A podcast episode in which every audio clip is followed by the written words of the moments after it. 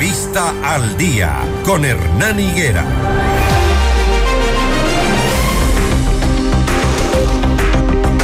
Quiero presentarles a Diego Garrido, eh, candidato a concejal por el Distrito Norte. Diego Garrido está por el movimiento Quito Vuelve. Es empresario artístico por más de 25 años, quien ha dedicado su vida a la industria del espectáculo y la gestión cultural. Ha realizado los shows más importantes que han tenido el Ecuador. Eso dice su hoja de presentación, tales como Paul McCartney, Metallica y el Circo de Soleil. Es el empresario que se ha encargado de estos espectáculos. ¿Por qué quiere ser político concejal? Soy político desde la cuna. ¿Ya? Aprendí a hacer política con mi abuelo, que fue alcalde de su pueblo, San Miguel de Bolívar, y diputado de la provincia de Bolívar en dos ocasiones, y un hombre que se dedicó al servicio desde chico hasta el final de sus días, y esa es mi escuela, de la, cual me siento muy orgulloso además. La política como servicio, ¿qué podría hacer usted desde la Concejalía de Quito? Mire, hay cambios radicales que tiene que sufrir esta ciudad, y el principal es que los concejales seamos conscientes de que el modelo de gestión actual que tiene el municipio, es decir, que los, que los, que los concejales hayamos entregado, hayamos captado parte del Poder Ejecutivo y seamos parte de, las, de los directorios de las empresas públicas es uno de los principales problemas que tiene el municipio. ¿Por qué? Porque efectivamente a través de esto el, el concejal ha dejado, ha, perdido su capacidad de fiscalización. Es importantísimo que devolvamos el poder que le corresponde al alcalde y que no seamos un grupo de chantajistas, que es lo que en el día de hoy es del Consejo Municipal para el alcalde. O grupos de concejales que se hacen cargo de los problemas que tiene la ciudad a pretexto de querer solucionarlos y no salen. ¿Se acuerda usted de un grupo de concejales que salieron con 10 mil dólares por ahí? con un acuerdo de taxistas y que tuvieron que ir a devolver, solo para citar un ejemplo de lo que pasa, ¿no? Ese es uno de los tantos ejemplos que tiene el Consejo Municipal. Así es, Hernán. Eso pasa y nadie fiscaliza, por ejemplo. Y nadie fiscaliza porque normalmente estando involucrados en las empresas públicas y en los diferentes ámbitos de ejecución del municipio de Quito, el concejal termina siendo juez y parte. De esa manera pierde la legitimidad y además del derecho a la fiscalización porque le tocaría fiscalizarse a sí mismo.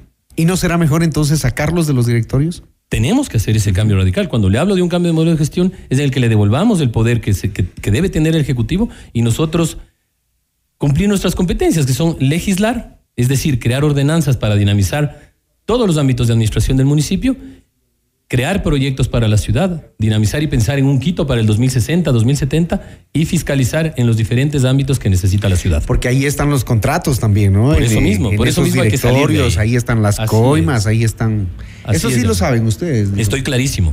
Por eso mi propuesta y eh, conversaba en este momento con el candidato Yerena rápidamente ayer en una entrevista con otros candidatos y tenemos la iniciativa entre varios de hacer un acuerdo público les he invitado a que lo hagamos y proponerle a la ciudad que vamos a hacer un acuerdo para quien llegue al Consejo Municipal devolver las competencias al alcalde y, dedicarnos a lo que nos corresponde. Veo que en su propuesta usted ofrece desde talleres de cocina, dice talleres de cocina creativa con los productos que están Aquí hay un corte en el, en el plan de, trabajo. Desde talleres de cocina hasta cambiar los modelos estructurales en las empresas municipales. Así es.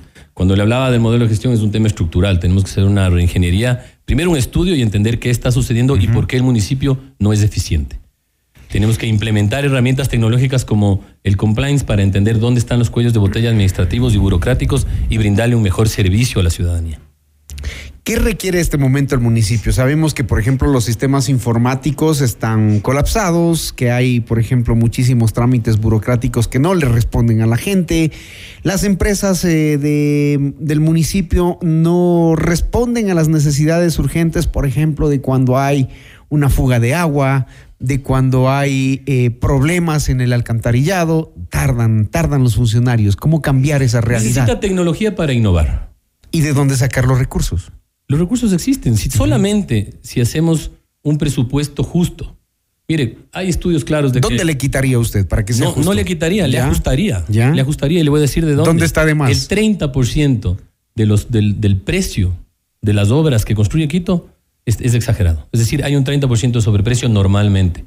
Yo haría un, un, trabajo con las cámaras de construcción. de corrupción, dice Sí, tal cual. Yo haría un trabajo con la Cámara de Construcción, el Colegio de Arquitectos, el Colegio de Ingenieros y llegar a establecer precios unitarios justos que nos, que nos permitan redistribuir los ingresos del municipio y tener fuentes para contratar lo que le estoy diciendo.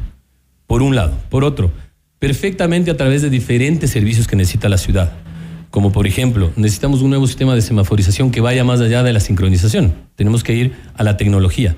Hay muchas estas cámaras, hoy, hoy en día los semáforos abajo tienen una cámara que le ayudaría a controlar los accidentes de tránsito para que no se pase la gente los semáforos en rojo, por atropellamientos, giros de no indebidos. Todo esto genera un, ingreso eh, que puede ser distribuido para la tecnología en el municipio de Quito. Eh, vemos en planes de trabajo como el suyo que dicen generar espacios de recreación seguros y modernos. ¿Acaso no los hay? No los hay.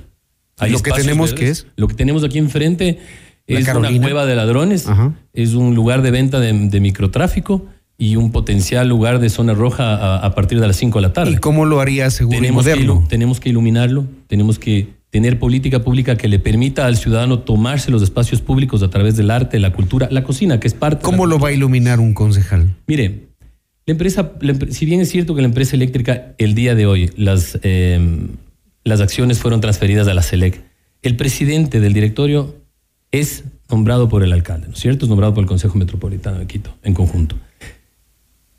Ahí hay unos fondos por, el, eh, por concepto de alumbrado público que se coadministran con el, con el municipio. Es decir, la empresa eléctrica los coadministra con el, con el municipio. Ahí están los fondos para priorizar la iluminación de espacios públicos y permitir que los ciudadanos se tomen el espacio público y vivan de una manera más segura. Hablan en temas de salud, van a preocuparse en su caso por la nutrición infantil, eso es lo que veo en su plan, bajar los índices de mala nutrición infantil, pero hay un tema del que muy pocos están hablando en cuanto a candidatos, el tema de la salud mental.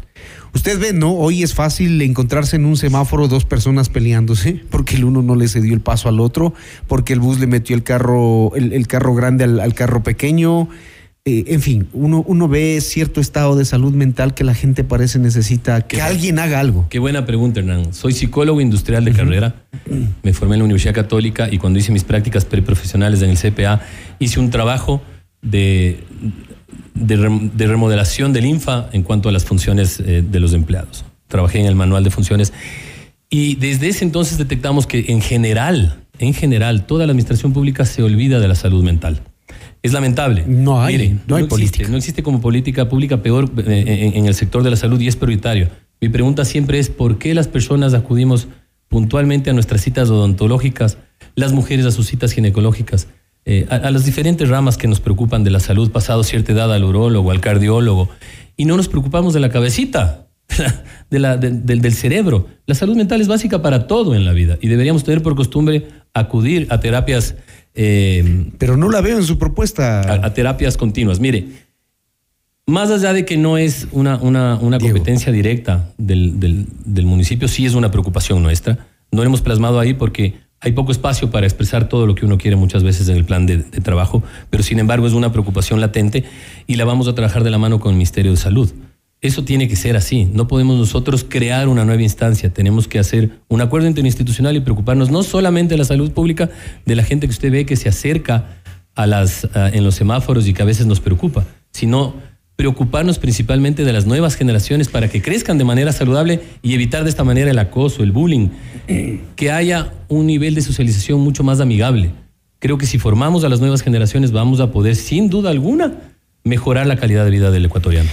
¿Cómo desde el municipio evitar que algunas zonas y algunos barrios se sigan convirtiendo, se sigan potencializando como zonas rojas de venta de droga, por ejemplo? Mire, hemos tenido nosotros reuniones con diferentes barrios de diferentes zonas de la ciudad, aquí del norte, porque soy candidato del norte, y cuando sea electo, si ese es el, favor que, que, la ciudad eh, así lo dispone, me preocuparé de toda la ciudadanía. Hoy en día, por competencia electoral, estoy dedicado al norte, me he reunido con los barrios, con diferentes sectores, principalmente con los sectores de aquí, de este, de, de su barrio de este, de, la, de la zona de la República del Salvador, y la preocupación del microtráfico y de la inseguridad es altísima.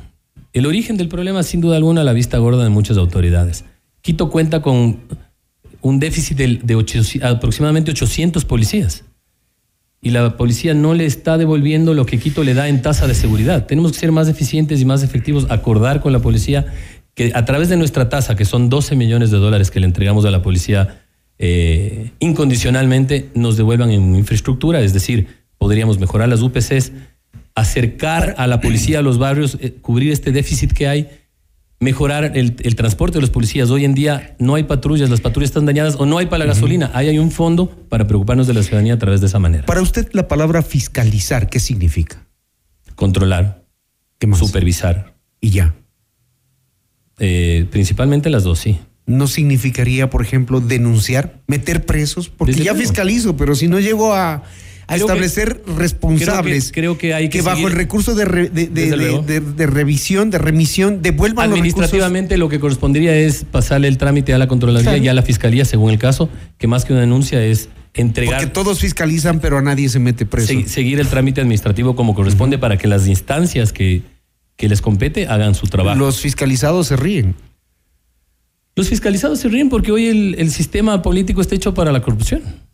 Y sí es un desafío para quienes queremos a- a aspirar a un espacio de poder dentro del Consejo Metropolitano o cualquier cargo de elección pública, cumplirlo satisfactoriamente para la ciudad. Pero es un reto que tenemos que cumplirlo. ¿Usted también es de los que está en TikTok? Yo también estoy en TikTok. ¿Cómo hace luego. la campaña? Yo voy contando en TikTok lo que hago en los barrios. Yo voy contando en TikTok cómo voy ¿O es de los que están bailando también, No, no, no, haciendo chistes? y Usted creo puede que así revisar. se ganan las audiencias. no he revisado el TikTok, de- ya lo voy a hacer. Desde luego por ahí hemos hecho algún chiste, no está Ajá. mal, no creo que eso sea... El TikTok es un canal y hay que saber usarlo. Pero hay que hacer Y- propuestas, Pero hay pues, que hacer también, propuestas, claro. desde luego. Y nosotros vamos contando la problemática y sobre todo contándole a la ciudadanía que estamos caminando, caminando mucho y enterándonos de primera mano con los ciudadanos cuáles son sus requerimientos. Muy bien, escucharon a Diego Garrido, candidato a concejal de Quito por Quito Vuelve, lista 320. tres. Lista 320, es la alianza, ¿no? Muchas gracias, Diego. Gracias, Hernán. Muchas gracias por su 642, esto es Notimundo al día.